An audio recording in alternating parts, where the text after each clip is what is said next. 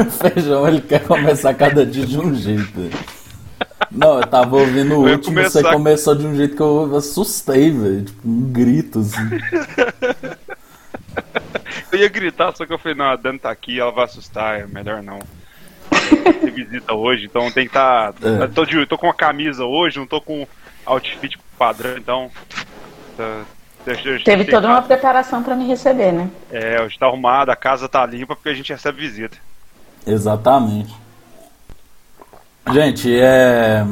Eu sou o Ulisses, né? Como você já conhece. Uma coisa que eu tô vendo, Feijão, a gente esquece de se apresentar, né, velho? Então, tipo, quem chega agora é só.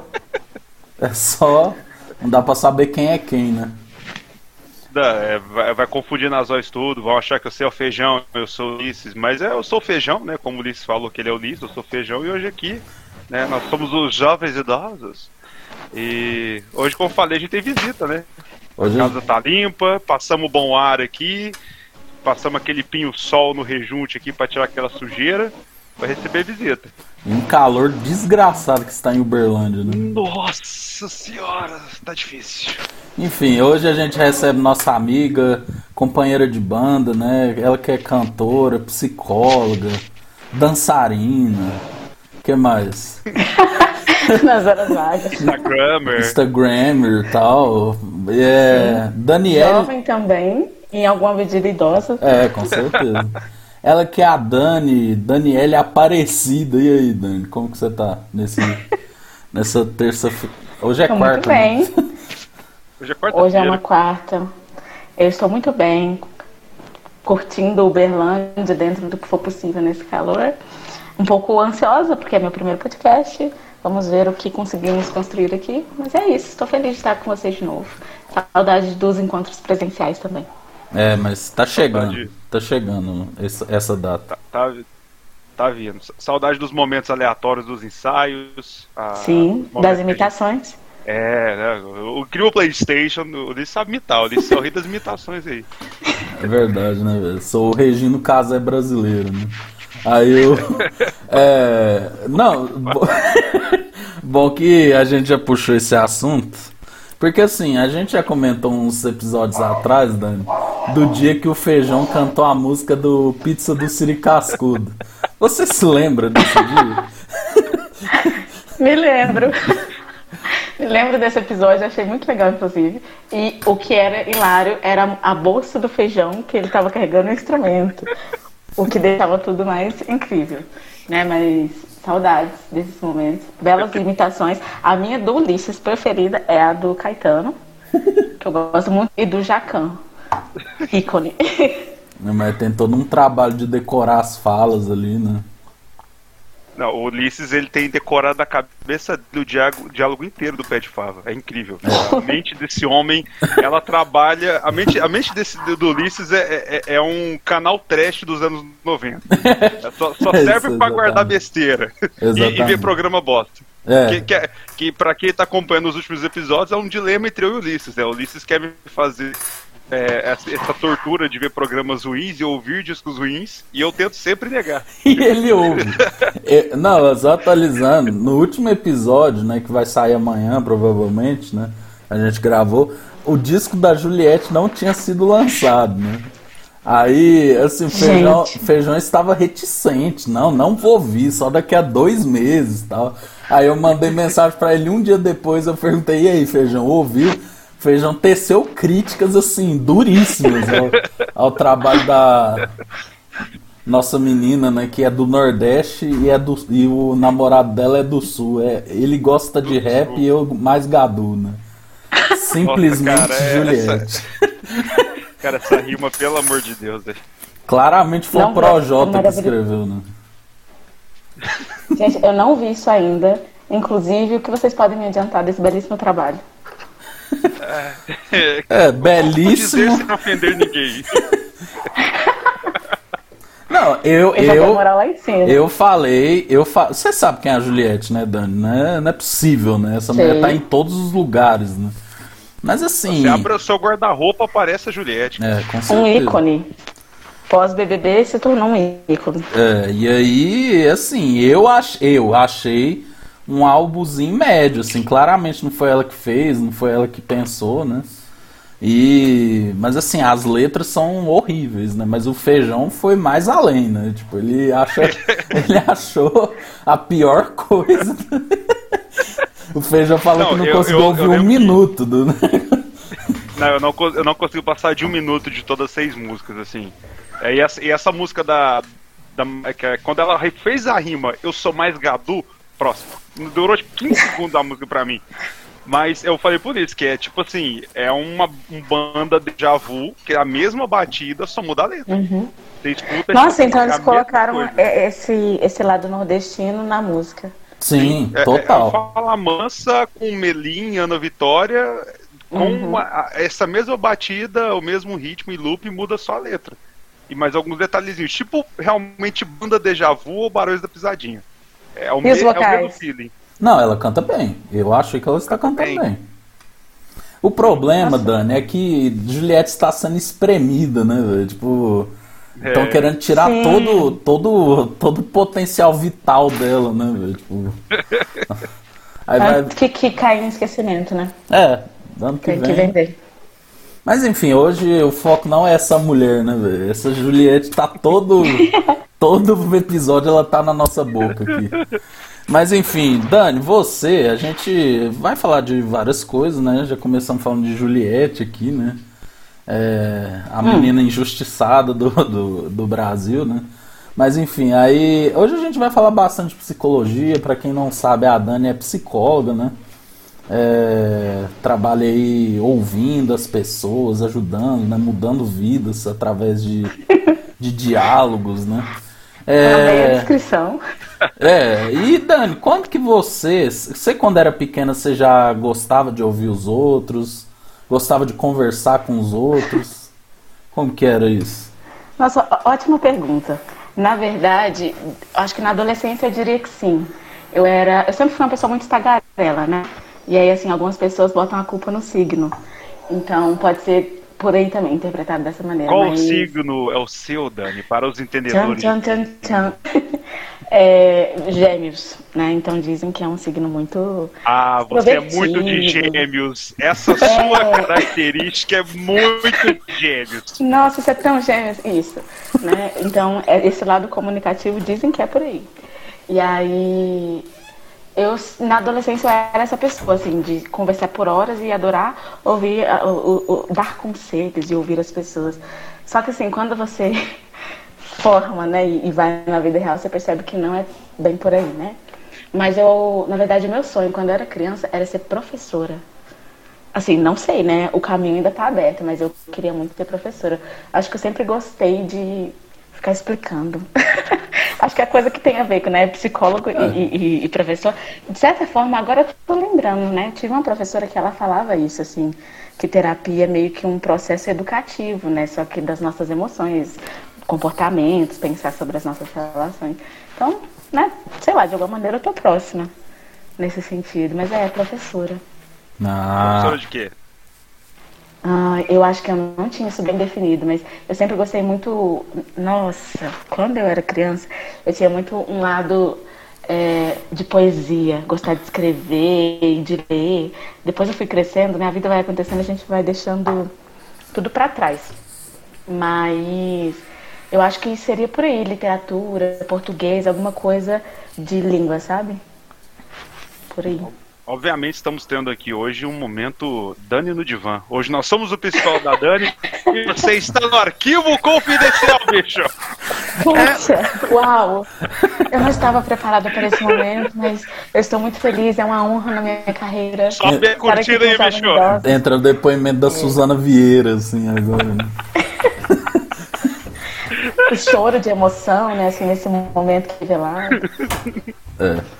Cara, mas aí, Dani, aí beleza, né? Você era criança e tal, queria ser professor e tal, mas aí chega aquele momento de ensino médio ali que a gente tem que decidir, né? Pô, o que, que eu quero uhum. ser quando eu crescer, né? Aí você já foi direto para psicologia de primeiro ou você fez algum outro curso? Eu, eu acho que a gente nunca te perguntou isso, né? se você já fez outra uhum. coisa. Não, é, a gente não chegou nesse ponto. Então, é, o que, que acontece? Eu lembro de uma fase no meu, acho dos meus 15, 16 anos, é, eu ficar muito encantada com o cérebro. Teve uma doação de livros na biblioteca da minha escola e tinha um livro que chama é, História de Quase Tudo, se eu não me engano é isso. E vai falar de universos, galáxias, estrelas, constituição do universo. E eu lembro que eu fiquei muito brisando muito nessas ideias. Não tem necessariamente a ver com o cérebro, mas ele vai falando das coisas tão complexas, né? E aí eu lembro que um, um momento eu, eu entrei em contato com isso e fiquei pensando, cara, eu acho que eu adoraria estudar coisas de cérebro. Coisas para entender, né? Quase um entendimento da vida do universo mesmo. E aí pensei logo em medicina. E aí uma. Mas eu queria psiquiatria, porque eu tinha esse, esse, essa coisa de saúde mental, comportamento humano, embora eu não chamasse isso por esses nomes, né? E aí eu lembro de uma professora é, super me incentivar, não, para ser medicina e tudo mais. Sempre estudei em escola pública estadual, né? Eu tive alguns professores, especialmente dessas matérias, assim, gente, é inglês, português, literatura, que eram professoras super apoiadoras, assim, tenho bastante sorte. É, sorte. Lembro até o, o, nome delas, assim, teve uma que chamava Dona Eleusa, era de literatura, e ela ficava falando, coloca essa barba de molho, porque vai cair no vestibular. Vocês se preparam. Então, eu gostava muito dela. E ela era uma das incentivadoras, assim, né? Só que, olha a autossabotagem do adolescente, né? Desde cedo a gente tem umas coisas assim. Eu fiquei pensando, ah, não, mas medicina é concorrido, é difícil, será, né, que é uma possibilidade? E aí eu fiquei, deu, daquela regada básica e falei, não, talvez eu tente outra coisa parecida. E aí eu quis psicologia. E aí eu lembro dessas mesmas professoras super apoiadoras falarem, mas nossa, psicologia você vai morrer de fome. E nossa. Estou eu formada hoje pensando, será que estavam certas? Com medo, mas assim, é... enfim, eu, eu tenho essa coisa de o que, que é valorizado pela família, né, pelas pessoas, de se fazer ou não. Mas eu lembro que quando chegou a hora de prestar vestibular, eu coloquei psicologia que eu fiz um, um, ano de trainee, assim, né? Que eu não ia entrar, de fato, porque eu estava no segundo ano ainda do, do, ensino médio. E aí, nesse ano, eu prestei para psicologia e passei, só que era em Goiás, na, na UFG. Eu pensei, ah, não vou para lá longe da família, é mais complicado. E aí, na vez que eu fui prestar vestibular definitivo, eu coloquei psicologia, mas eu coloquei segunda opção, acho que. Não sei se era química ou biologia, por causa dessa pira de coisas complexas do corpo humano. Talvez eu vou estudar neurociência depois e, e gente, entrei na psicologia, né? É, para situar as pessoas, eu tô, também sou de Berlândia com os meninos e estudei aqui em Berlândia. Então, é, eu entrei na psicologia e saí muito mais para o lado filosófico do que para o lado do cérebro, do comportamento. Porque tem essa área, né? Assim, é, psicologia cognitivo-comportamental é muito mais ligada a essas outras questões que eu era apaixonada antes do que de um lado tão filosófico e abstrato, né, como eu acabei indo. E a minha a abordagem que eu, que eu, que eu atuo em psicologia hoje é uma abordagem que tem até nome desconhecido, que todo mundo sabe o que é psicanálise, é, às vezes TCC tem gente que sabe também, chama fenomenologia existencial, né, e é super da filosofia mesmo a raiz, né. Então acabou que eu me contradisse no caminho da, das descobertas da psicologia, né? Não fui muito pro lado do cérebro e tal. Apesar de achar muito interessante ainda. Não sei se vocês já viram, a Daniele Palestrinha tá em ação, se segurem, né? Ah, é?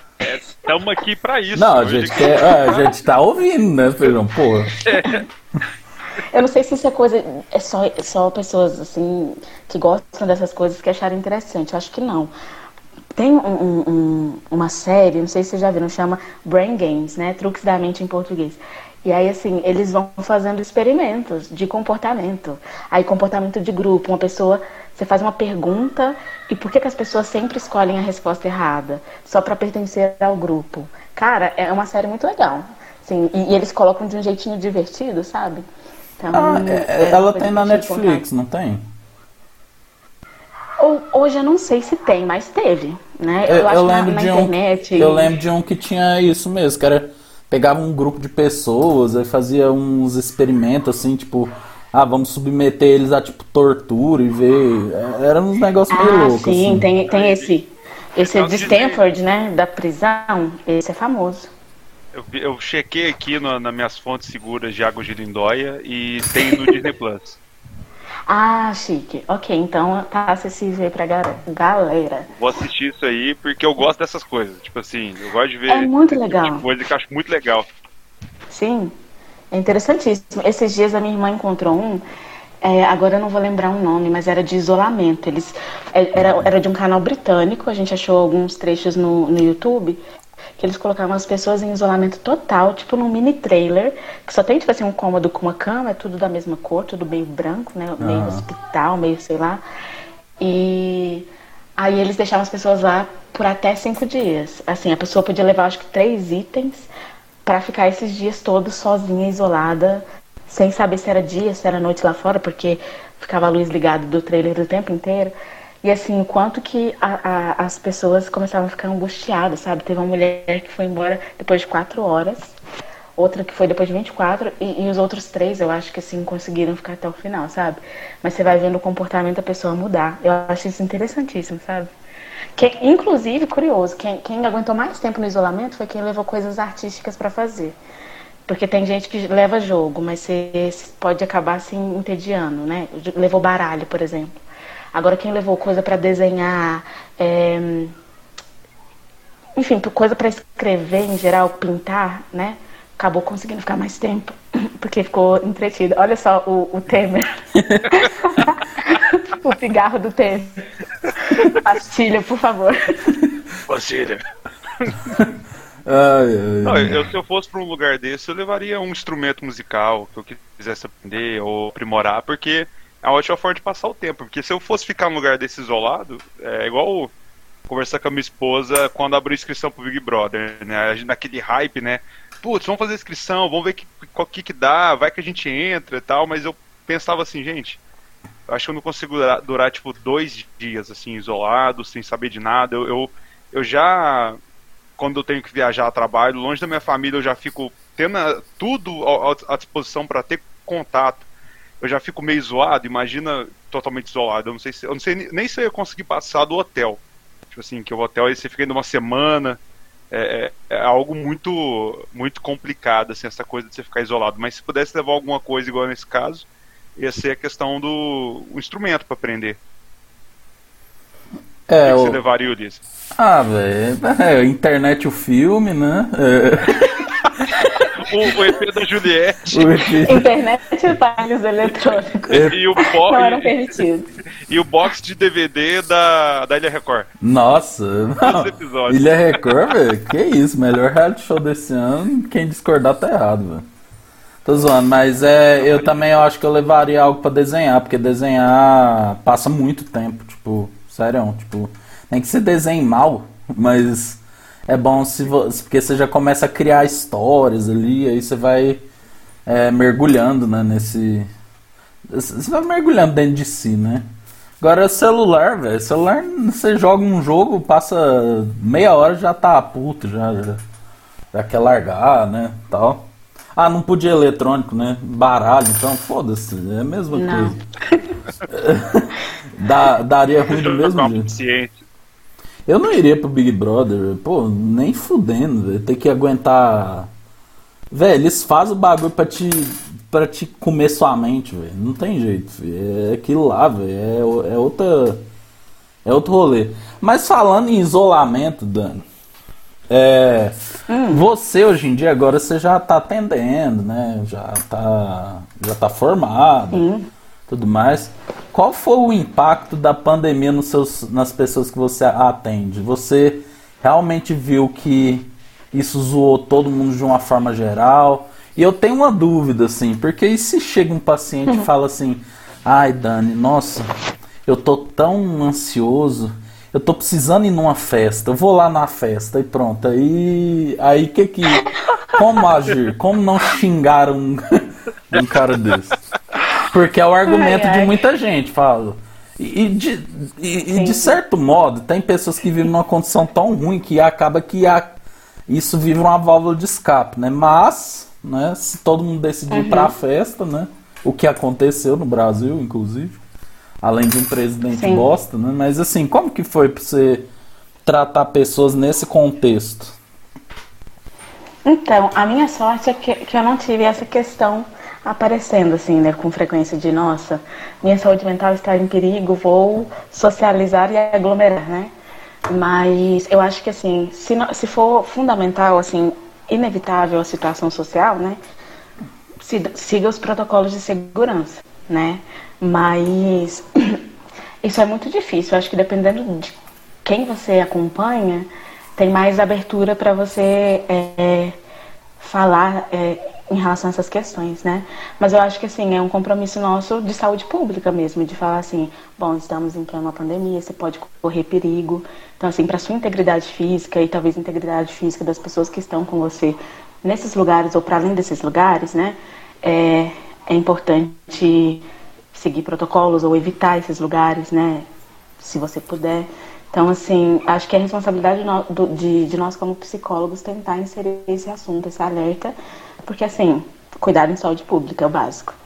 Mas realmente é, é complicado. Agora, sobre essa primeira parte, né, assim, como isso afeta as pessoas, é, ansiedade e depressão. É muito doido, né? Porque também a gente tem um misto de. É, me sinto sozinho, tenho saudade das pessoas, quero contato humano, e tem outras pessoas que, nossa, agora eu não tenho mais paciência para as relações, né? Eu tô querendo ficar sozinho durante parte do tempo, me acostumei assim e desaprendi a, a ser social, né? Então é muito interessante ver esses polos diferentes, né? Mas é, o Brasil está tá entre os países que tem mais ansiedade e depressão. E aí, assim, a pandemia é um evento estressor, então fez com que essas coisas, os níveis, entre aspas, normais de ansiedade e depressão aumentaram, né? E aí o risco é, é perigo iminente o tempo todo, então a pessoa pode ficar muito ansiosa por ter que estar alerta em todos os lugares, em todas as situações, com tudo que toca, com tudo que está perto, né? Então faz muito sentido. E aí, assim, é tentar desconstruir esses medos também, em alguma medida, não no sentido de tornar a pessoa é, irresponsável frente a eles, né? Mas que esses medos não dominem ela completamente e perca a saúde mental por causa disso, né? Sim. E, e assim, agora é, o Ulisses fez uma pauta bonitinha, mas eu vou quebrá-la aqui, trazer uma pergunta do nada aqui. E eu tô séria, é uma. Feijão uma séria. É, tem até medo. É, na pandemia a gente sabe que tipo assim, a saúde mental de todo mundo, independente é, de como a pessoa é, trata os seus problemas internos ou não, a pessoa vai ficou mal e, e, estamos mal, né? E como você como psicóloga que tem a, a questão de tipo assim, claro que você deve se ter a sua própria psicóloga para poder se consultar e tal, tem isso, mas você como psicóloga tendo os conhecimentos teóricos assim, você, você consegue ter um, digamos assim, entre aspas, um truque, alguma coisa quando bate aquela ansiedade, aquele medo, aquela esses sentimentos todos que acometeu todo mundo nesses últimos esse último ano e meio, né, que a gente está passando. Sim, você, é, você consegue ter tipo algum truque pelos conhecimentos que você tem para poder não pirar é, ou realmente é, o, o, o, sempre, o, o, mais importante é ter sempre aquele acompanhamento é, com um profissional ali recorrente, por mais que você já seja um psicólogo, você tem um psicólogo ali também para te acompanhar. Como que é, é, é a visão da psicóloga com esses conhecimentos de tudo isso que a gente está passando? Tá. É, o que você falou no começo, né, sobre eu ter uma psicóloga, me lembrou um meme, né, de que os psicólogos são um grande esquema de pirâmide, que aí a gente faz terapia com outro psicólogo e tá todo mundo sempre entregado, enfim, e é real. Mas é... Então, a gente tem conhecimento de estratégias para lidar, né, um pouco. Isso não significa que vai impedir a gente de sentir as coisas, né? Tem muita gente que acha que às vezes a gente tem que eliminar a ansiedade completamente os sentimentos negativos deveriam ser afastados, né? Mas eles têm uma função, né? Eles são sinalizadores para a gente de possíveis perigos, de coisas que machucam, de coisas que a gente tem que se afastar, enfim. Sentir a dor educa em alguma medida, né? Porque se você coloca a mão no fogo e não sente dor, talvez se você permanecesse com a mão ali se ferindo mais, né? Então, que essa dor exista é importante para você tirar a sua mão e ficar bem, né? Relativamente bem. É, então, assim, a ansiedade ela é um desses sentimentos que a gente não vai eliminar nunca. A gente só tem que pensar se ela é proporcional, né? Então, nossa, vou conhecer novas pessoas, vou fazer uma apresentação em um lugar novo. Ok, me sentir ansioso é esperado, porque é uma situação que eu não, não conheço, né? Então eu vou ficar pensando assim sobre como é esse ambiente, como ele vai receber. Agora, o que a gente se preocupa é a ansiedade disfuncional, né? Assim, eu fico muito ansioso, isso me paralisa de tal forma que eu evito ir nos lugares, por exemplo, né? Ou que eu tenho cri crises, assim, meu corpo treme. E aí que está a questão. Quando eu entro em crise, tem alguns recursos, assim, que são mais e depende muito da abordagem que você trabalha também, né? Mas que são mais utilizados. A respiração é fundamental nesses casos, porque crises de ansiedade vão fazer você respirar é, respirações mais curtinhas e prejudica a oxigenação do corpo. Então, você conseguir fazer um exercício de uma respiração mais profunda e mais lenta pode ajudar a retardar um pouco a crise. Então, é, essa é uma estratégia, né? É, eu acho que tentar ressignificar aquilo que você está pensando também é uma via, né? Porque às vezes você está criando cenários muito amedrontadores na sua cabeça. E aí você fica neles e entra de novo em crise, né? Então, peraí, esse medo que eu estou sentindo, de onde ele vem, né? É, é, um medo real? Então, assim, eu estou em perigo?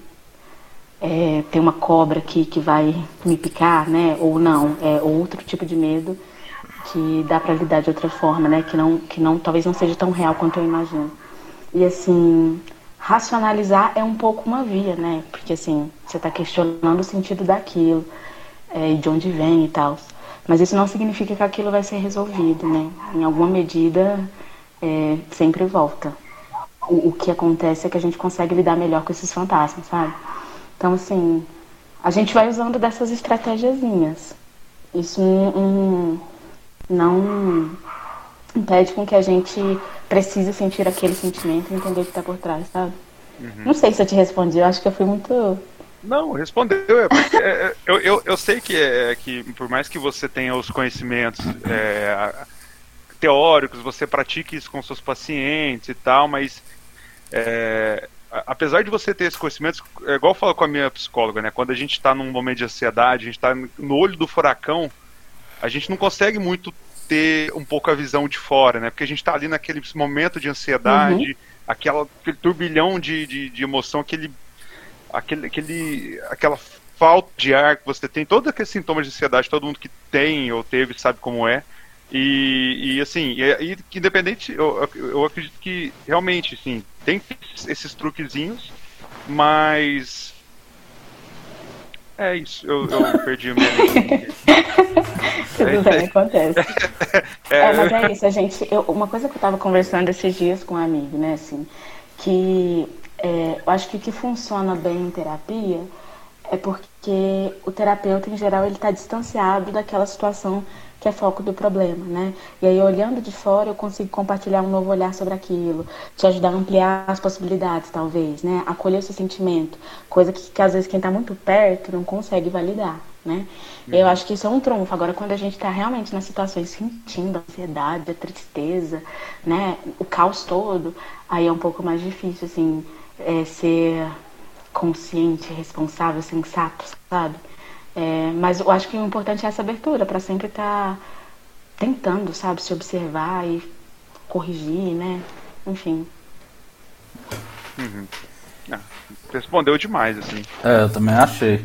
Não, é, falando sobre, até complementando, você falou junto com a pandemia, né, que você respondeu da outra pergunta, é, eu acho assim que você falou a palavra-chave, né, porque por ser um perigo eminente, isso vai te dar ansiedade, né? Então, e também eu acho que mistura uhum. um pouco do sentimento de luto, né? Porque, por exemplo, eu quando Sim. perdi meu amigo no começo desse ano, foi tipo a pior fase desse ano, assim, porque juntava a ansiedade de do vírus eminente junto com a perda de um amigo, sabe? Então, tipo, é tudo junto, né? Então, tipo, é, quando você falou assim, desconstruir esses medos, eu entendo muito com o que você quer falar, porque eu também faço terapia e é, desconstruir esse medo num sentido de que esse medo não seja tão ruim quanto é, ter, ter o vírus, né? Porque é, a ansiedade em si ela vai te paralisando mesmo, né? E, uhum. Mas assim, eu acho que também assim agora, pelo menos, né? É que as pessoas. Porque eu, eu senti muito esse sentimento de alívio quando eu fui vacinar. Sabe? Tipo assim, quando você toma a primeira dose, você vê seus pais vacinando, isso meio que tira um, uma carga também, entendeu? Sabe? Porque é, ano passado a gente Sim. não tinha horizonte, né? Esse não ter horizonte, ele te deixa muito ansioso, né? Uhum. E... Deixa muito ansioso. E, e, tem a questão de estar vulnerável, né? Assim, eu estou vulnerável, aí tem o luto, aí tem o risco de morte, é muita coisa para lidar, né? E eu acho que assim, a gente é, tem essa ilusão de controle muitas vezes. Pensar que no uso de celulares, você faz um mundo de coisas na ponta do seu dedo. E aí, assim, eu acho que a gente está, é, talvez, vivendo um momento que a gente está se tornando mais imediatista, assim, de querer as coisas rápido e de querer conseguir controlar. Peraí, o Ulisses não me respondeu em dois minutos. É. Isso significa algo. E eu não posso deixar passar, né? E, e aí, assim, de um momento para outro, essa tentativa de controle da vida, os planos do futuro, sim, são soprados, né? Assim, dois anos de pandemia, você vai ter que reconfigurar tudo aí. né? E aí, lide com isso. Nossa, horrível. Não, mas é que nem você falou, tipo, eu, eu, eu já falei isso aqui com o feijão antes, mas é porque a pandemia eu acho que é só um reflexo, assim, do mundo dando resposta, sabe? Porque a gente se acha muito foda, né, ser uhum. humano. Mas, tipo assim, velho, não tem jeito, né? Você teve que parar as coisas. E quem não para, o vírus tá nem aí, velho. O vírus não é uma pessoa, ele não vai ter pena, né? Então, tipo, ele vai chegar, vai varrer gente que a gente gosta, gente que. Teve gente que não se cuidou, pegou e ficou bem, teve gente que se cuidou, pegou e morreu, né? Então, lidar com esse tanto uhum. de informação eu acho que é uma grande experiência, assim, né? Tipo, não não tô querendo dar uma de Rafa Kalimann, não, né? De falar gratidão Covid, né? Mas, tipo assim, eu acho que isso aí é uma coisa que dá muito impacto, né? Na nossa saúde Sim. mental como um todo. É, trazendo a minha visão que eu peguei recentemente, assim, é, a pior coisa que tem, além dos sintomas, né? É, é, quando você, tipo assim, eu ia dormir, eu pensava assim, cara, como é que eu vou voltar amanhã? Será que eu vou estar tá bem ou vou estar tá ruim? Será que hoje eu estou me sentindo melhor e amanhã, será, sei lá, eu vou estar tá bem ou vou piorar? E aí, assim, tinha momentos que eu, tava, eu ficava muito tempo acordado pensando e, tipo, putz. Aí tava todo mundo ao meu redor com Covid, né? Meu pai, minha irmã, minha esposa e, tipo, e eu, assim. Eu falava, velho, tipo, que, que vai acontecer com nós quatro? Assim, ainda tinha minha mãe, que era o ponto mais preocupante, que ela não tem comorbidade. E a nossa maior preocupação era ela, e, tipo, putz, se minha mãe pegar. E, e, sempre era, tipo, até passar os 15 dias, assim, que, digamos, entre aspas, o vírus sai, né, que você tá curado, é, foi, assim, é, é, é esse questionamento, né, e aí, qual, como vai ser amanhã? Como vai ser daqui duas horas? Será que eu vou ter uma uhum. piora? Porque quando eu, eu tive os primeiros sintomas, eu acordei num domingo, tranquilo, e à tarde eu tava mal. Parecia que, tipo assim, tinha passado um caminhão em cima de mim. Então, é, a, a Covid também, assim, quando você tem ela, ela a, quando você não tem, você fica preocupado, né? Uh, algumas pessoas, né, que tem gente que não tá nem aí, mas uh, do meu lado, assim, e da, das, das, pessoas que eu, da, daqui, dos meus familiares que pegaram, a, a gente ficava preocupado, era isso. E, e o, e o amanhã? E o daqui a pouco? Como é que vai ser? Então, isso, isso também é, é além do, do, do, da doença física assim, que você sente fisicamente, também mentalmente ela, ela dá uma, uma quebrada assim, na, no seu psicológico. É... Dani, eu tenho. Mudando um pouco de assunto, tenho uma pergunta aqui que eu fiquei. que eu sempre quis perguntar para um psicólogo. Porque é o seguinte. É, tem Diga. pessoas, por exemplo, a psicologia, eu acho que ela ainda é uma área muito elitizada. Se você discordar, uhum. você pode falar. Mas assim, querendo ou não, não é todo, toda pessoa que é, tem o dinheiro para pagar um. Tem acesso. É, uhum. tem um acesso.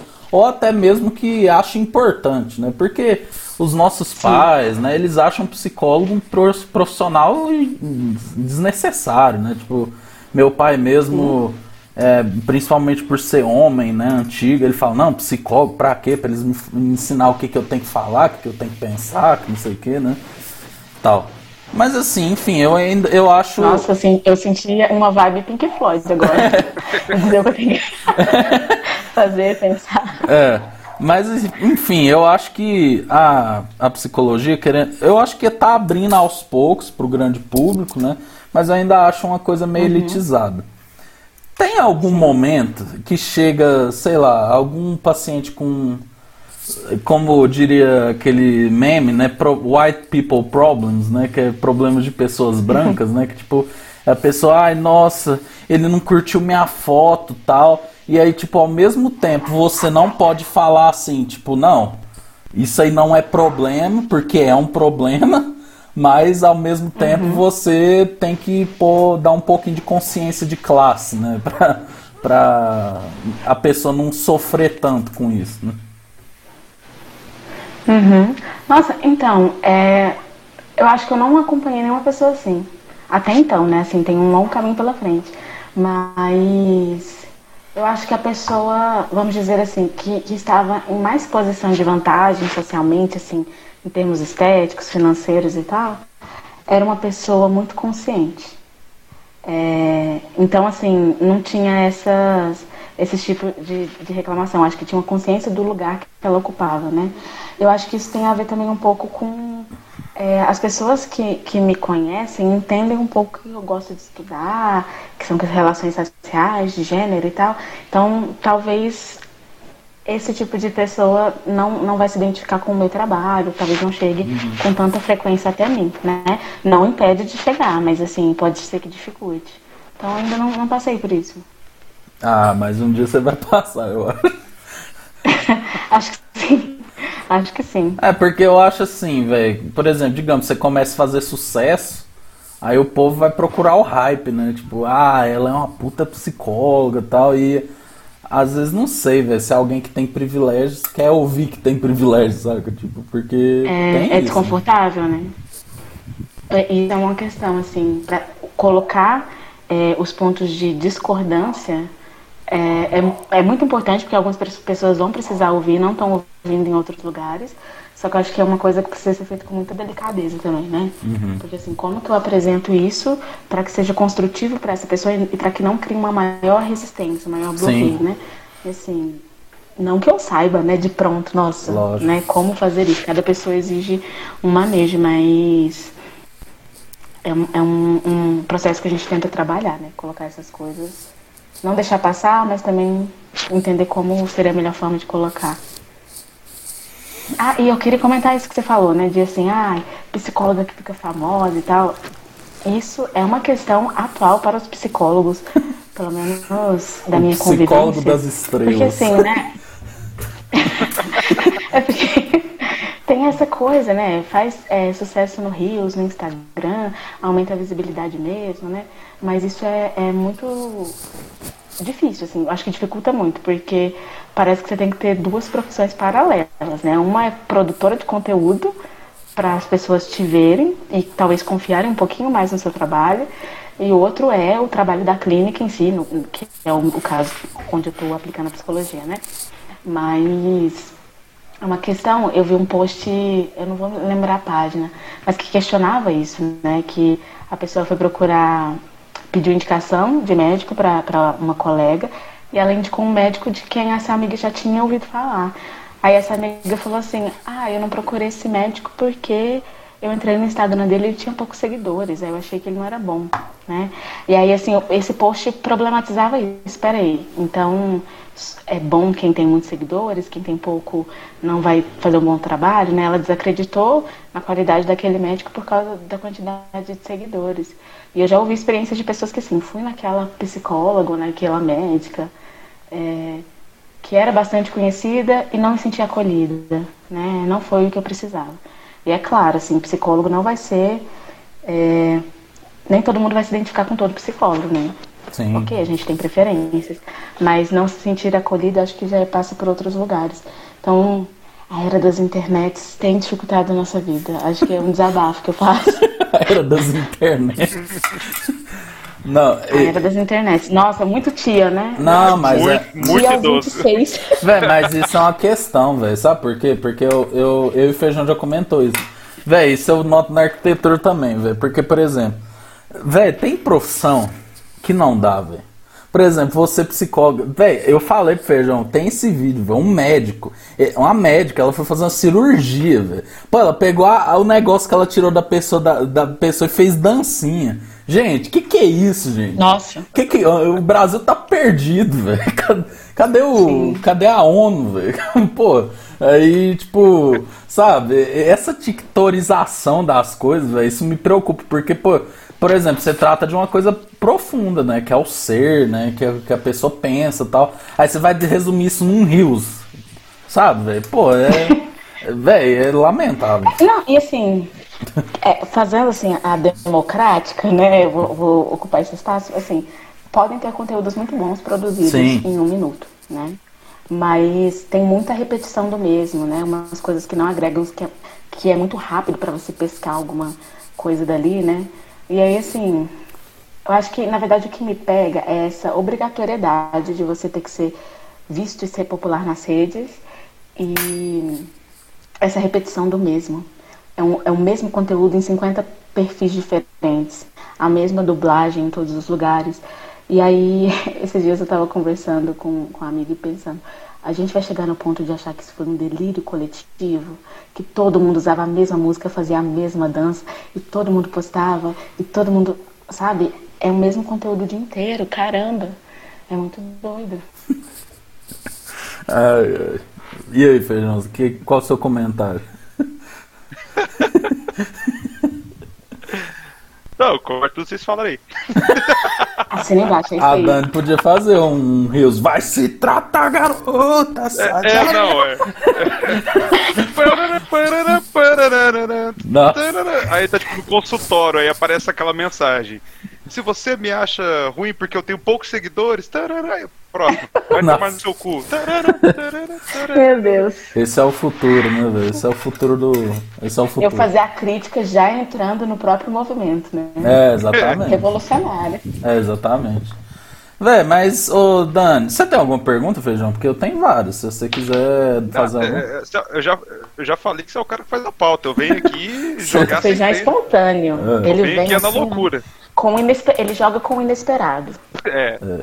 Ô, Dani, outra coisa que me chamou muita atenção, e agora a gente vai. Porque assim, é... eu acho que, pelo menos onde você formou, que é a UF, ela é um lugar que as pessoas, pelo menos dos humanas, elas têm um. Não sei, né? Posso estar errado, né?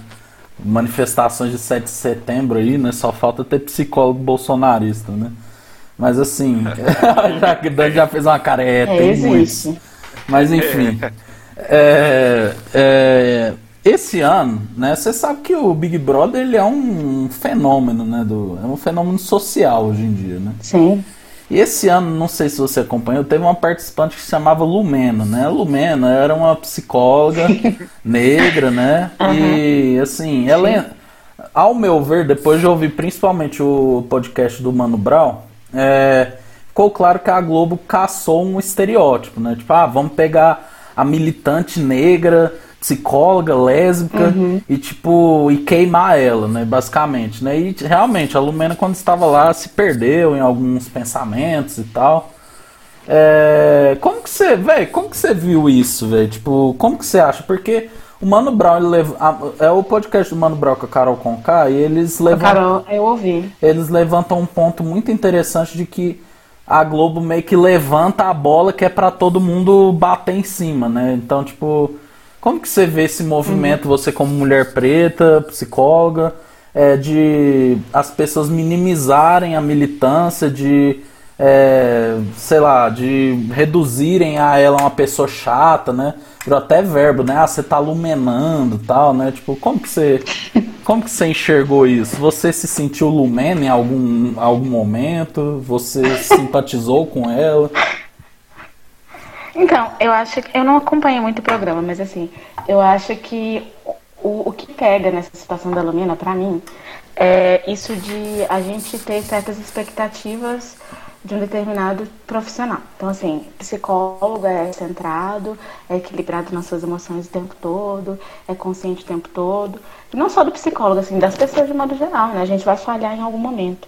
A gente vai sentir e não vai ter a melhor resposta é, é, adequada para todos os momentos. Então, é, ainda mais numa situação de confinamento, que era o que a gente estava falando aqui no começo, né?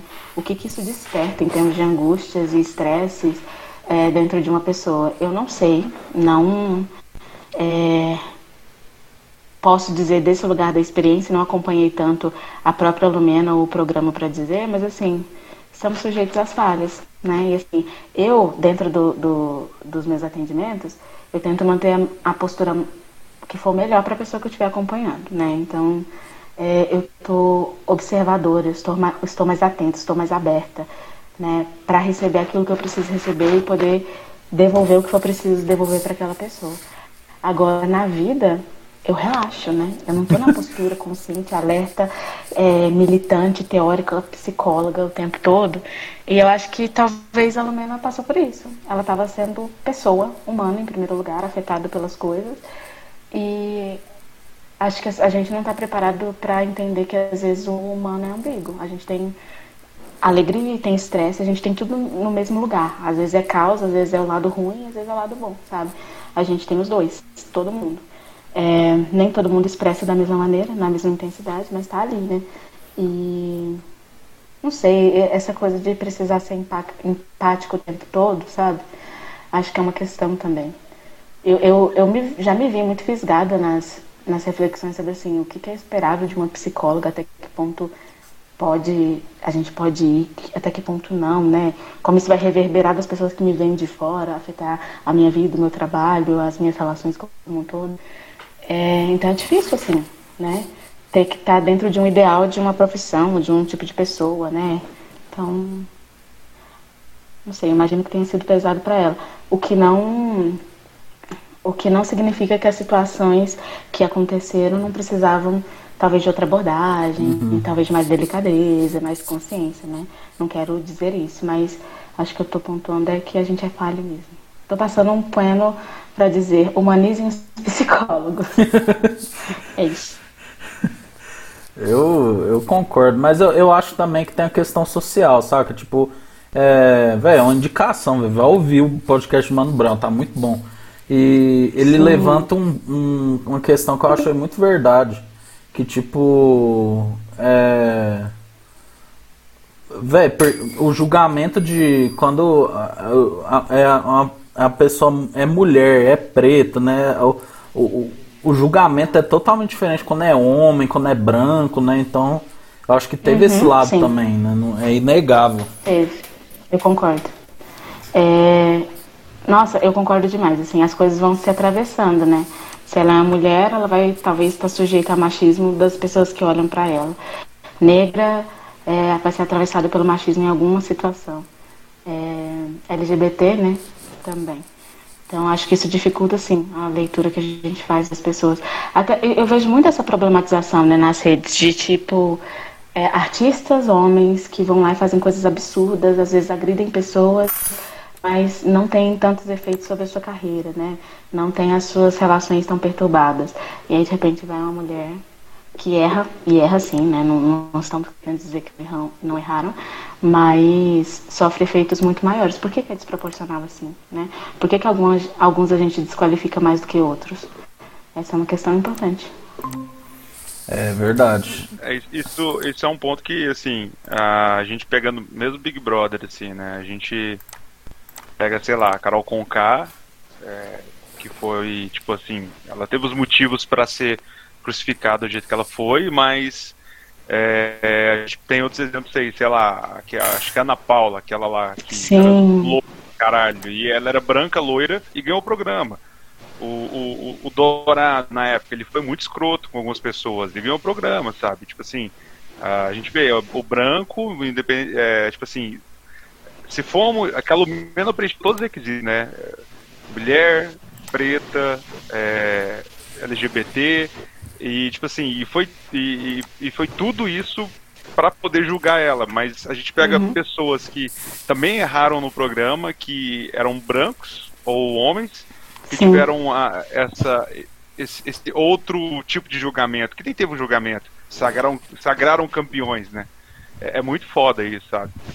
Uhum. Oh, deixa eu só avisar pra vocês, agora o Meet tem limite de tempo, né? Mas assim, eu já criei outro link aí quando tiver terminando eu já mando pra vocês, você entra no outro link. Tá, eu vi, eu vi isso aqui. Eu ia fazer isso também, ainda bem que você fez. É, mas, Dani, outra coisa que. Assim, você falou de. A gente tá falando de homens, né? E assim, cara, o homem é o ser mais que não sabe se expressar, né? O homem é, quer chorar e não chora, né?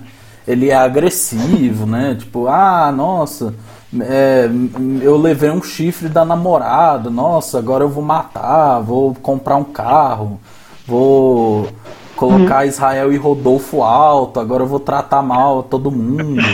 tipo assim, Vê, o que, que você ah, você como mulher, psicóloga, assim, o que, que você vê do homem, vê? O que que precisa. Porque assim, a mulher hétero, ela não gosta. O homem em si, ele é, ele é difícil de conviver, né? E estamos mandando a real, né? Então assim, o homem ainda tem salvação? O homem. O homem como um todo, né?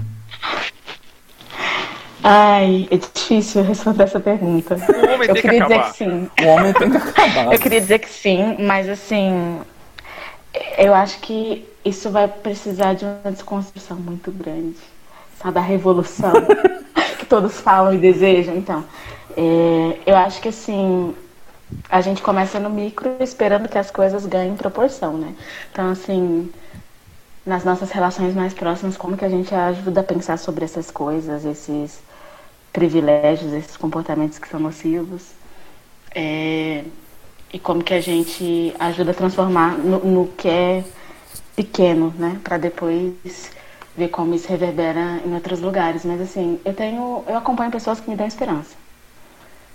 Não tanta esperança assim. Brincadeira. Mas assim, realmente eu acompanho pessoas que estão muito dispostas a ouvir, tentar trabalhar as questões. Mas é. Às vezes, quando a gente para para observar o que tem acontecido, ler notícias, saber de histórias de pessoas, né, porque eu estou em contato com histórias o tempo todo, dá um desânimo. Eu acho que em todos os sentidos, em to de todas as opressões, não é só em relação ao machismo, aos homens, não. Mas você falando sobre isso, tem, inclusive, eu vou fazer o, o, uma indicação para quem for da psicologia e estiver nos ouvindo nesse momento. é, tem um livro que é muito legal, que ele vai falar sobre gênero. Gênero e saúde mental, é da Valisca Zanello. E aí ela vai pensar, assim, na maior parte do livro sobre as mulheres e como a saúde dela, mental delas é afetada, mas também fala dos homens, né? E que, assim, coisas que são muito importantes para a identidade dos homens como um todo, para eles se constituírem, se afirmarem no mundo, é, são as relações é, laborais, assim, né? Conseguir se afirmar no trabalho, ter sucesso profissional, ter conquistas e a virilidade sexual. Né? É um dispositivo de eficácia. A gente tem que ser eficaz, principalmente nesses dois pontos, né? Na questão do trabalho, dinheiro, sucesso e na questão da, do desempenho sexual. Então isso é muito interessante de pensar, porque quando você fala da, da traição, né, é, do, da agressividade que é expressa por aí, pode estar relacionado também com essa questão de, de uma masculinidade ferida, né? Sim. Eu preciso me afirmar, eu preciso ocupar esse lugar aqui e não estou ocupando. Mas, enfim, indicação de livro. Eu tô apaixonada nessa autora agora. Tudo que eu penso é, é atravessado por ela. Não, e, e assim, é isso que você falou da, da, de ferir a sexualidade do homem, velho, é, é, impressionante. Quando você vê mulheres falando, elas falam tranquilamente. Ah, tive uma experiência sexual com um cara, foi ruim, não me sentia vontade tal, não consegui e uhum. tal. Velho, um homem nunca chega pro outro e falou, não, velho, aquele dia eu não consegui, aquele dia eu brochei. Velho, o homem, se perguntar uhum. para 10 homens, 11 vão falar, não, eu sempre fui bom Tal, tipo assim, velho. E aí você vai ver os dados, tá to... os homens é tudo cheio de ejaculação precoce, cheio de impotência sexual. Aí, tipo assim, a conta não fecha, viado. Aí vocês estão mentindo, velho. Mas sabe Alguém o que tá que... Alguém está errado, né? Não, é, Tem gente que desmerece a ciência, cuidado pra, não cair aí, né, gente? Mas no caso do dessa questão sexual, lembrando dessa, desse livro que eu estava falando, os homens eles são aprovados por outros homens. Eles buscam a validação de outros homens, né? Essa é uma psicóloga que ela atende tipo uns 20 anos na clínica e aí ela de repente sai fazendo um, um compilado das coisas que ela observou nos homens e nas mulheres, assim. E aí ela fala um pouco disso, assim, de os homens precisam da aprovação dos outros homens, porque é com esses homens que eles constroem os vínculos de afinidade, de, de compartilhamento. As mulheres ocupam outros lugares na vida dos homens, não necessariamente esse, né, da afetividade, das trocas e tal. E as mulheres, pelo contrário, elas não buscam a aprovação de outras mulheres, elas buscam aprovações também dos homens. Nossa, é Né? verdade. Então, assim, como que eu vou ser vista por outro homem? E aí ela coloca um, rolê que chama prateleira do amor. Né? Eu preciso estar bem posicionada nessa prateleira, então ter um corpo X, um- uma, uma, uma roupa Y, né? Que é muito estético essa prateleira também, para eu ser escolhida por um homem que passa, né? E me, me pega dessa prateleira. Então, quanto mais alto nessa prateleira a gente tá, mais fácil seria ser escolhida. E esse, e esse é um dispositivo que estaria na vida das mulheres, assim, né? É, precisar de um relacionamento, de um amor e tal. Então, não sei, eu dei uma de, de nerd de novo. Não, mas nossa, eu achei massa. Ó, eu já vou mandar o link pra vocês, porque vai acabar. Então já vou mandar aí pra vocês, vocês entram lá. É isso aí. tá, vou ficar de olho.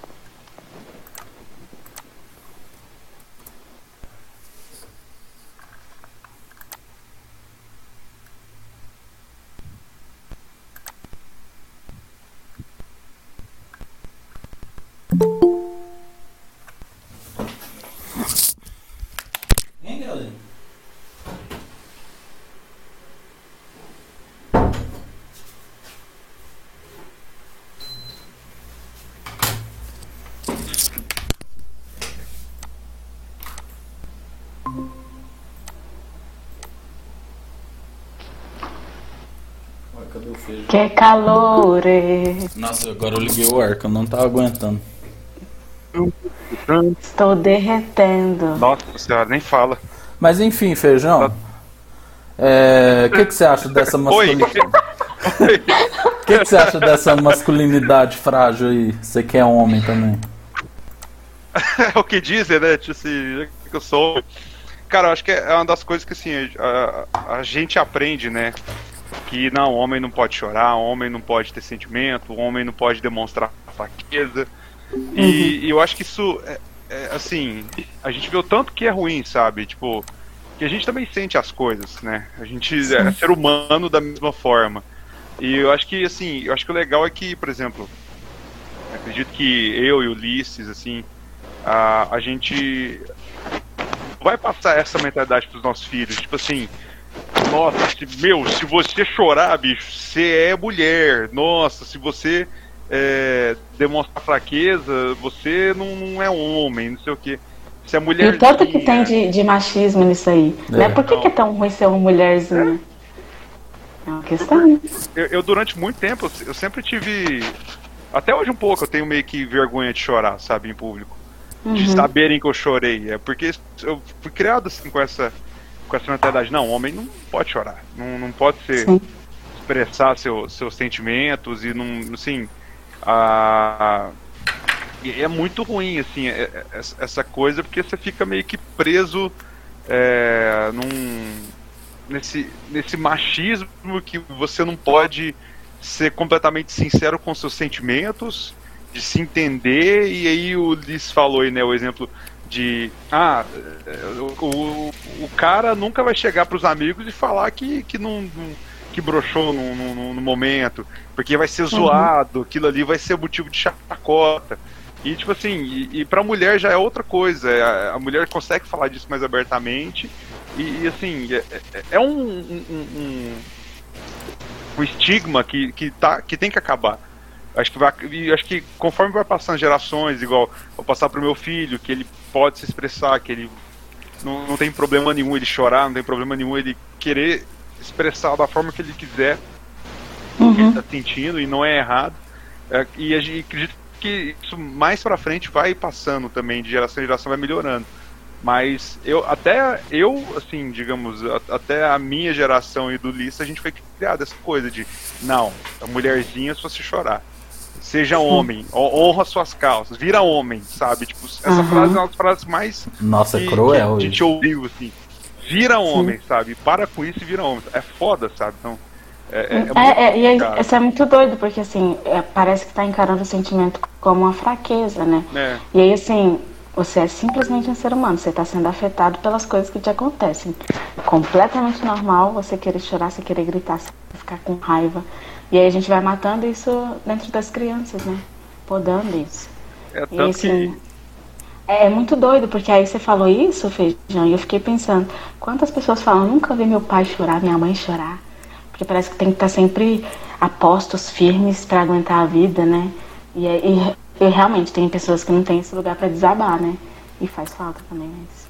É, e essa questão de ser firme, é, até trazendo para o lado de uh, de, de, da terapia, assim, quando eu fui procurar pela primeira vez uh, tratamento psicológico, fui procurar uma terapeuta, foi em 2016, e assim, aquilo pra mim era tipo assim, eu não preciso disso. Eu não, uhum. eu não, eu não tô ficando doido, porque ainda tinha aquela coisa de, não, quem vai fazer terapia tá ficando doido. E até a minha família tinha essa visão.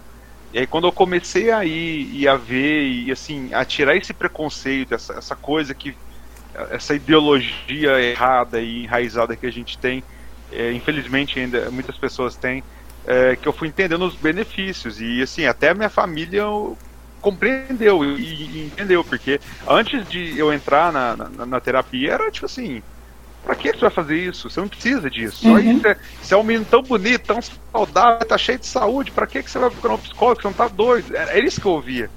E tanto que uh, e hoje minha irmã ela quer ser psicóloga, tá, vai, vai tá prestando Legal. vestibular para psicologia. E assim, e, e ela tem é, aí a, a, visão do que ela quer ser hoje é melhor, é, é, mais entendida do que seria se eu não tivesse, por exemplo, tido essa uhum. experiência. Se eu ainda vivesse nessa bolha de não, quem faz terapia tá doido, quem faz terapia não Sim. precisa disso. Então, assim, tem amigos meus que foram procurar terapia recentemente e o pai falou: Não, meu filho tá ficando doido, não é possível. E, e assim, isso é uma coisa. Você precisa de um lote para capinar, feijão. É. Você precisa, você precisa de arrumar um emprego, uma, uma esposa que consiga prover do lar. Esse, esse tipo de coisa, sabe? Que ah, essa uhum. ideia boba e burra. eu, já, eu já ouvi também assim, né? Você precisa é, de Deus, você pegar em Deus e né? E eu entendo que a religião ela tem um papel ali de fazer muito bem, né? Estar com a espiritualidade em dia é muito bom para as pessoas, ajuda demais na saúde mental. Mas é, às vezes a pessoa vai precisar de espaços extras, né? Espiritualidade não, não necessariamente é o mesmo que saúde mental, né? Dá para cuidar dos dois, dá para cuidar em vários em várias vertentes, né? E aí é, é muito doido, porque eu já ouvi isso de pessoas que eu acompanho, de nossa, falaram que era falta de Deus, né? Isso que eu tava vivendo, que era frescura. Então é muito difícil, porque bloqueia até da pessoa procurar ajuda quando ela tá precisando, né? É, não, isso, tem. Isso, infelizmente, ah, é, é uma visão que. Essa é uma visão que, assim, ainda a gente tem, né? Muitas pessoas têm no, na sociedade que a gente vive.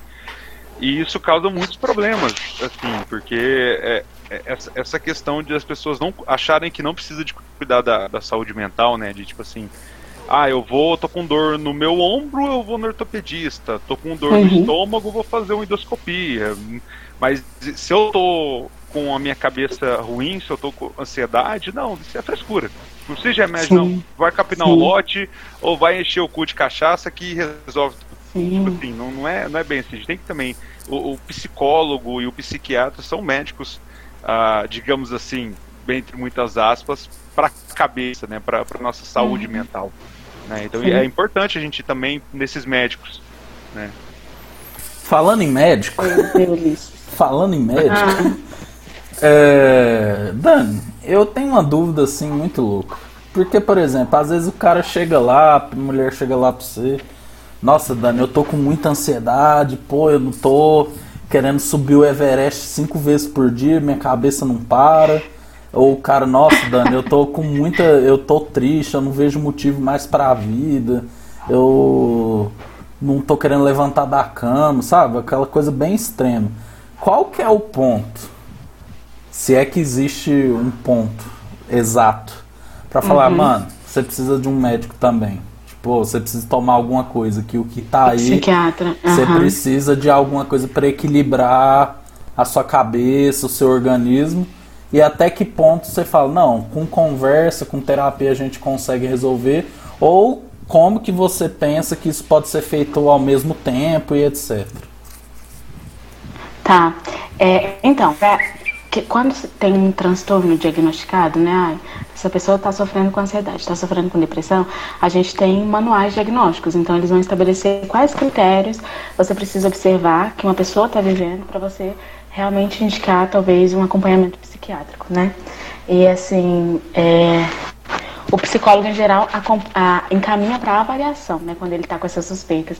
Uma coisa que me, me cria muito alerta, que é um dos é, um dos pontos chaves assim para mim quando eu, eu, penso em processo depressivo é assim perda de perspectiva de futuro, desesperança extrema, né? Então, nossa, nada faz sentido.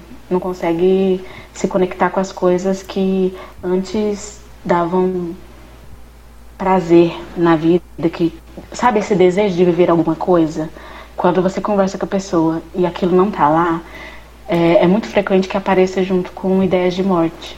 Uhum. Então, isso assim, realmente, conversando, pensando, refletindo, buscando possibilidades aqui no diálogo, talvez a gente é, esteja um pouco limitado. Aí eu proponho. Mas assim, é, já com, cheguei em pessoas que tinham muita resistência com medicação, né? Porque realmente eu acho que tem alguns profissionais que são medicalizantes, né? Então vão tacar remédio para tudo é, e, de um modo muito genérico, assim, às vezes não, não tem a humanização do contato com a pessoa que chega.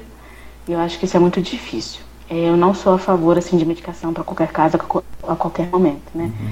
Só em casos que eu acho que realmente trabalhar individualmente vai ser complicado. E aí os medos dessas pessoas que têm resistências, em geral, é: nossa, vou tomar medicação e vou ficar que nem um zumbi, né? E aí, às vezes, eu tento fazer uma conversa, mas peraí, o que, que você está esperando é, de um psiquiatra ou de, desse, desse processo medicamentoso, né? E aí a gente vai desconstruindo, porque assim, existem diferentes tipos de profissionais da psiquiatria, existem dosagens diferentes, medicamentos diferentes, né? E aí assim, dá para trabalhar de uma forma com que você não fique um zumbi, por exemplo, não fique dependente para sempre. Então, acho que é importante ter essas parcerias também. Quem são os médicos que vão ser parceiros é, para a pessoa não, não cair nesse lugar, né? De sentir que não está humanizado o cuidado médico e também de sentir que está refém de uma medicação, né? Mas não sei, eu te respondi. Não, respondeu pra caralho, velho. Eu, eu achei, eu entendi o que você quis dizer. Cada caso é um caso ah, e você tem que sim. dosar. E né? avaliando. Na questão da, da ansiedade, por exemplo, é, tem que ver. Tudo, tudo, a gente vê muito frequência, intensidade, se, se prejudica as suas atividades cotidianas, as suas relações, né? Então, não consigo trabalhar, não consigo estudar, as minhas relações estão sendo prejudicadas por causa dessa ansiedade ou dessa tristeza. Então, aí a gente vai avaliando é, com que frequência isso está acompanhando a pessoa, como que isso aparece, né? E o que está tá desencadeando fisicamente ou sei lá, é, relacionalmente. E aí depois a gente pode pensar nesse encaminhamento para avaliação psiquiátrica. Gostei da resposta, achei da hora. Dani humilha psiquiatras. Não! Preciso Vai ser a thumb. Dani humilha psiquiatra. Aí aspas, não servem pra nada. Véi, mas pode falar, Feijão. Eu sei que você quer falar. Eu sinto nos seus olhos. Não, eu. eu... Não, eu, só ri do Dani Humilha, não. Pode ir. Volta, vai lá. Não, é... Humilha, Satanás. Velho. Eu, eu, eu, hoje, hoje eu tô aqui como. Uh, de camarote ouvindo aqui, como ouvinte. Tá maravilhoso, assim, tá? Cara, como se eu estivesse na terapia sem ter que falar. É, e de graça. É.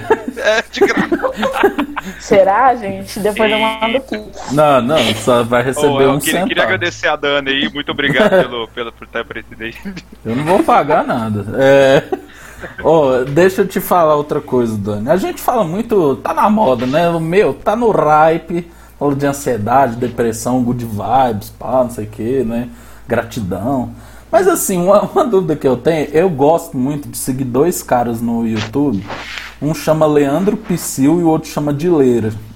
Eles têm a síndrome de Tourette, né? Que é aquela doença que a pessoa fica falando coisas, palavrões, né? Comportamentos repetitivos, né? Tal.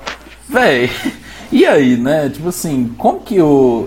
Nesses casos de doenças assim muito graves, velho, que, que vocês têm que fazer? Porque, por exemplo, pega um cara autista, assim, por exemplo, que é um quadro bem grave, né? É, é difícil ser. Uhum. Eu acho que lógico, né? Deve ter uma especialidade, né, tal. Mas assim, até que ponto a contribuição? Porque, por exemplo, você falou aquele negócio da falta de Deus. Eu tava ouvindo um podcast uhum. com, com esse cara, o Psyll, né? Ele falando que por a família ser muito crente, né? Eles falam, não, tá encapetado, tá endemoniado, e tipo.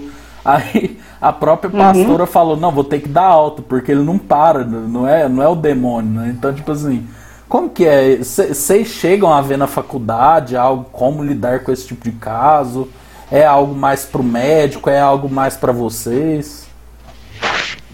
Então, é, acho que coisas que envolvem disfunções biológicas, assim, é, vão exigir um cuidado do médico, provavelmente Sim, multiprofissional, juntar um médico, um psicólogo, um outro terapeuta de outro tipo.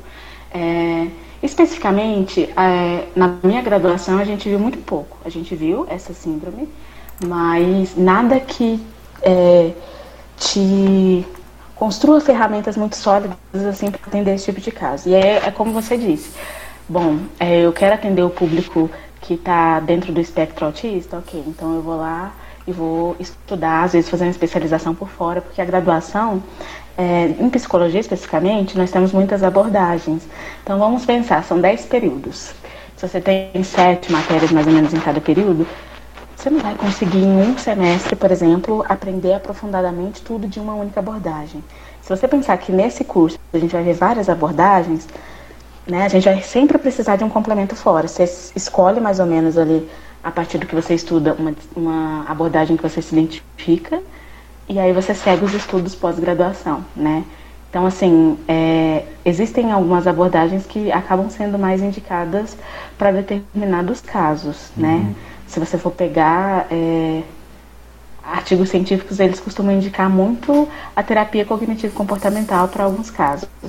Isso não significa que outras formas de terapia não vão funcionar, né? Mas assim, para disfunções ou síndromes, transtornos específicos, vai exigir um, uma complementação. A, a graduação ela vai te fornecer uma base geral sobre várias. Então, peraí, vamos entender as estruturas fundamentais da psicanálise, como que ela foi pensada. As estruturas fundamentais, algumas estratégias aqui da terapia cognitivo-comportamental, algumas, alguns dos conceitos da fenomenologia existencial. Uhum. E aí depois você pesca isso e vai para o mundo estudar, sabe? Eu fico sempre pensando que assim, pós, pós formação a psicologia é um mundo de aprofundamento e formação constante, porque realmente durante a graduação acho que é, fica um mundo sem você ver, sem você ouvir falar e tal. Entendi. Dani, outra pergunta que eu tenho, assim, que. Nossa, vou fazer a penúltima pergunta, porque depois eu vou fazer uma pergunta que eu também fiz pra Kimberly, que era veterinária, né?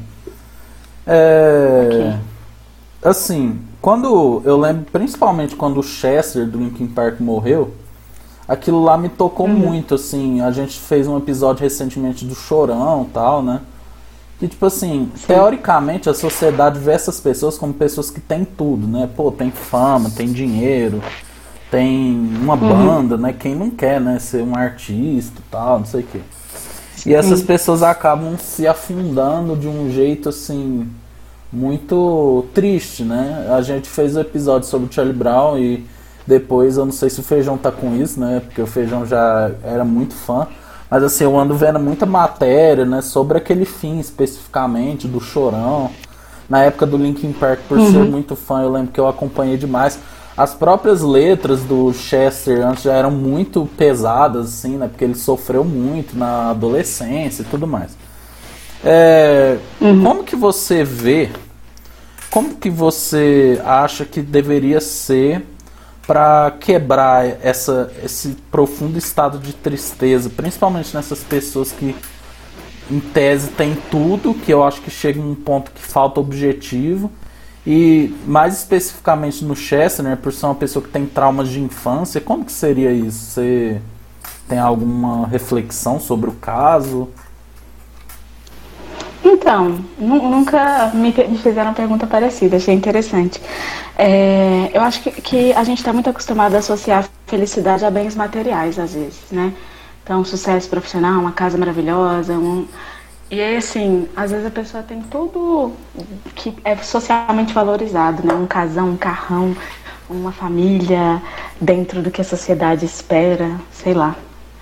É, mas falta acolhimento, falta se sentir ouvido, se sentir compreendido. Pode faltar tanta coisa que a gente não sabe, né? É, e aí, talvez essas faltas não sejam preenchidas com objetos. Talvez essa seja uma verdade que a gente precisa encarar, né? O que que faz com que seja mais fácil lidar com a vida. Esses dias eu estava assistindo um, uma, um Emicida falando numa entrevista lá que as coisas que dão sentido para a vida são inúteis, né? Então a poesia, a arte, coisas que não vão ser solicitadas quando o avião estiver caindo. Ele falava assim: não vão chamar o rapper, não vão chamar o comediante na hora que o avião estiver caindo, mas é, vou usar a frase da música dele também: pequenas alegrias da vida adulta, onde estão as nossas, né? Talvez não esteja no dinheiro, no carrão, na casona e tal.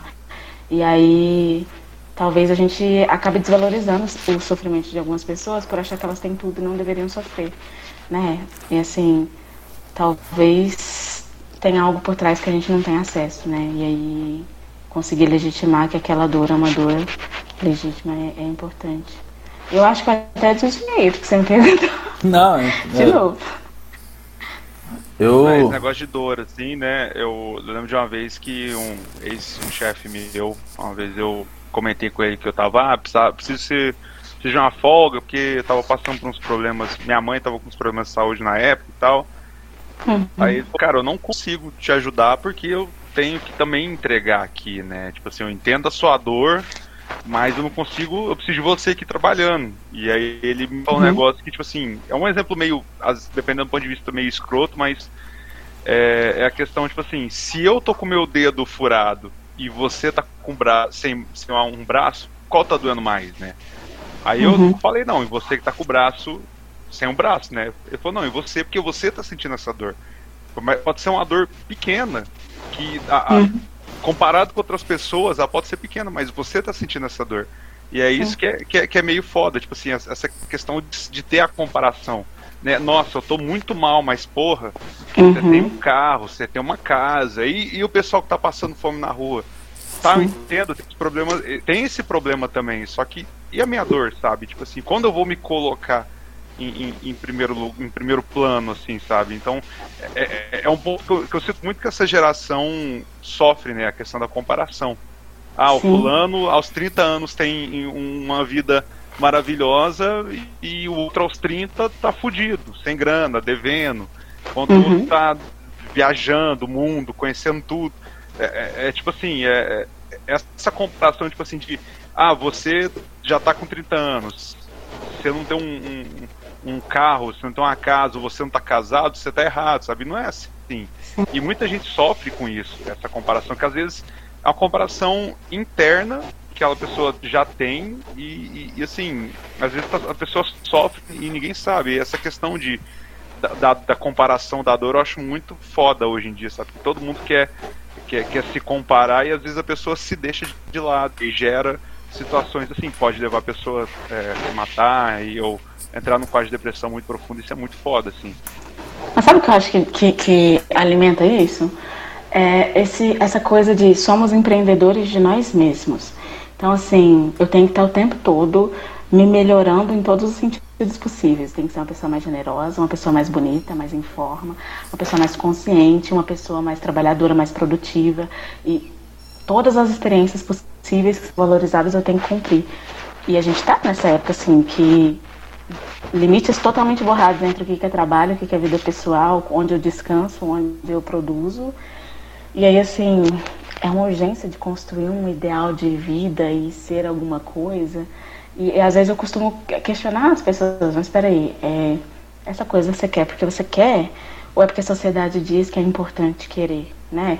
Porque assim, se, se a gente não para para pensar, a gente vai sendo levado pelo que está dado aí, né? Pelo que a família falou, pelo que os amigos falam e desejam, pelo que está na televisão.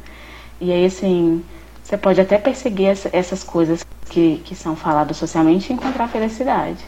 Mas pode ser que você passe uma vida inteira se dedicando a alcançar essas coisas e depois chegue lá na frente e descubra, pera, mas eu não ouvi meu desejo, né? Eu não estava alerta o suficiente para entender que esse caminho não era meu, era o que diziam que eu deveria querer, né? Mas enfim, acho que essa coisa de ter que se melhorar o tempo todo, ter que ser produtivo o tempo todo, adoece demais. E aí cai nessa comparação. O outro tá ali postando e tá sendo produtivo, e tá estudando no domingo, e tá fazendo conteúdo pra internet, e não sei o que, e se relacionando, e malhando. tem um meme, né? Tipo assim. dormem, né? É isso aí. Sim. Não, tem um meme que é assim, como que você consegue fazer todas essas coisas, né? E a pessoa, eu faço tudo mal feito. Porque é real, assim o tempo todo a vida vira uma produção, né? Assim, tem que ser. Enfim, seguir aquele roteiro. É, velho, a Dani tá rodeando pra falar mal de coach, velho. O bagulho é esse. Você quer coach? Você quer coach, irmão? Vai trabalhar. É. Tô zoando. Na, mas assim, um pouquinho de verdade. É, Dani, velho, eu achei maravilhosa essa entrevista. Eu me senti um Antônio Ambujan no Provocações. É... Meu Deus do céu, olha a referência. Cara, só faltou eu humilhar a Dani, né? Porque o Antônio Bujan humilhava os convidados. Não, depois eu aconselho você que tá vendo. Não, porque a Dani indica livro. Não, ouve aqui. Vai, vai, vai ver o, o Provocações com o Eduardo Sterblich. Depois daquela, depois daquela entrevista, Eduardo Sterblich nunca mais foi o mesmo. Véio. Que o Antônio Bujan começa assim: Ah, você é só mais um humorista jovem, né? Pô, você quer ser engraçado tal. Aí o cara fica totalmente. Totalmente.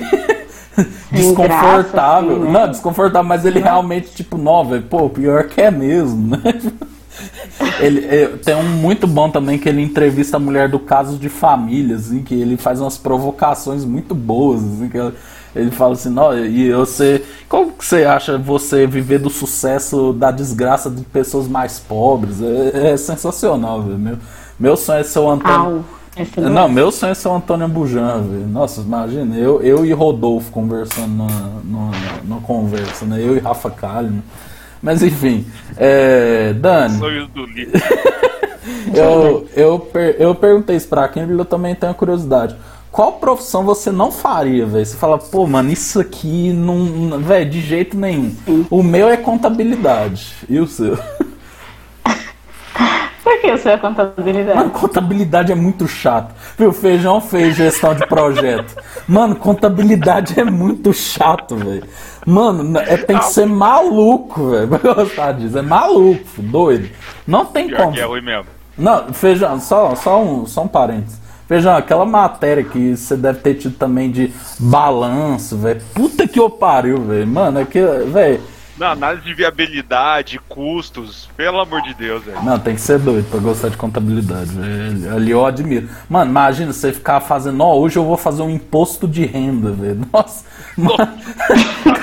cara, tá doido. Eu, eu, tentei, Eu tentei fazer o meu uma vez e eu falei assim, não, vou pagar, é melhor. Eu não, não tenho paciência. Ninguém é o que faz. eu falei né? no último programa.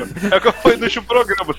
Se, eu consigo pagar e ter uma pessoa pra fazer, eu vou preferir fazer porque eu não tenho paciência, velho. Eu vou, eu vou cagar o rolê uma hora e vai dar eu no preço, sendo preso, porque eu soneguei imposto, você não nem sabia que eu tava sonegando. Exatamente. Mas e você, Dani? Qual profissão que você olha assim e fala, velho, isso aí não é pra mim? É, eu, eu não seria é, da zootecnia, eu não faria isso. Por, por questão assim, eu não me imagino, né? Mas inseminação de animais. Enfia na mão do rabo coisas- da vaca. É, tem esse lado. Não é apenas isso, obviamente, mas assim, é, é uma área que eu não me vejo é, fazendo, não acho inspirador. Eu acho que por, por esse lado de capitalização do- dos animais também, que eu acho que tem um pouco. É, o pessoal da zootecnia, que se quiser contrapor as ideias, estou aberta a diálogo, porque realmente, né, assim, às vezes a gente está falando aqui abobrinha, mas é, eu acho que, que eu não me encaixaria fazendo. Não seria feliz, não. É, não, realmente. É, tudo que é da roça também, eu já falei pro feijão, velho. Roça não é pra mim, velho. Roça é outra coisa. E tem alguma outra profissão que você, se você não fosse psicólogo, gostaria de ser? Ah, eu acho que eu ainda estaria aberta à aventura aí de ser professora é, de alguma coisa, assim, não sei. Quem sabe, né, gente? Os caminhos profissionais vão me levar até lá. Mas eu acho que ainda seria professora de alguma coisa. Eu tenho vontade. Não sei se eu tenho uma vontade real, assim, mas eu acho que eu faria ciências sociais. Talvez eu, eu gostasse. Eu fico imaginando, né? Eu gostaria de agradecer a Dani. é, foi muito bom. Eu achei que deu pra passar por várias coisas sobre questões sociais. É, Nossa, a minha veia milituda aparecendo, né? Nitidamente para todos. Ah, velho, mas pô, tem que falar o que você Tem acredita. É isso aí mesmo. Não, velho, que a gente milita direito, filho. Desde o primeiro episódio a gente falou, se você é Bolsonaro, fecha, filho. Não quero saber de você aqui. Tchau! É, velho, não é um papo reto, filho. Você quer coach também, velho? A Dani, por verdade, exemplo, não assim, gosta você de é que é psiquiatra, Bolsonaro. mas assim... Não é isso. Não, mas assim, você que é bolsonarista, vem cá, escuta a gente conversar, reflete sobre as Não, coisas. não né? escuta não, vai te tomar no...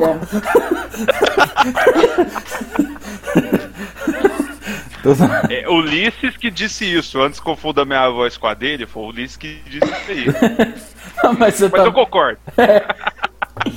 Dani, muito obrigado, apesar de todas as brincadeiras, muito Imagina. bom trocar esse, esse, esse, esse tanto de pensamentos com vocês. E é isso, né? Quer fazer um encerramento aí, Feijão? Encerra daquele jeito que você, só você sabe fazer. Não, deixa, deixa, deixa, deixa eu me pronunciar nesse minuto final, assim, falar assim. Pode- eu falar. fiquei muito lisonjeada de Fala participar suas do redes podcast sociais. Dos meus amigos famosos, né, assim, irreverentes aqui, Oi. sempre produzindo conteúdo de qualidade para essa A gente vai internet. acertar o Pix depois, não precisa também não. Mas enfim, gente, se vocês gostam de reflexões psicológicas, de vez em quando eu apareço no Instagram, arroba psicodevires. Então dá pra me encontrar por lá. É isso aí, viu? segue a, Fiz uh, o, o merchan já. segue a Dani lá pra ter vários, várias reflexões. É isso, né? Para de ficar vendo esses TikTok, por favor. Vai aprender alguma coisa. Dani, valeu demais a gente ter falado com você de novo aí depois desse. O que? Um ano, quase dois anos aí sem se falar. E, e- e valeu demais e acho que é isso, né? Em breve estaremos juntos, hein? Ficamos por aqui. Se Deus Espero que quiser. sim é fazendo lives dos nossos encontros, nossos ensaios. É, é cantando a música do Siri Cascudo, porque tem que ter. é isso aí, é loucura, o Ulisses fazendo imitações e momentos aleatórios. É isso aí. Saudades, inclusive. Saudades. Então é isso, galera. Um abraço. Vai lá, feijão. Tchau!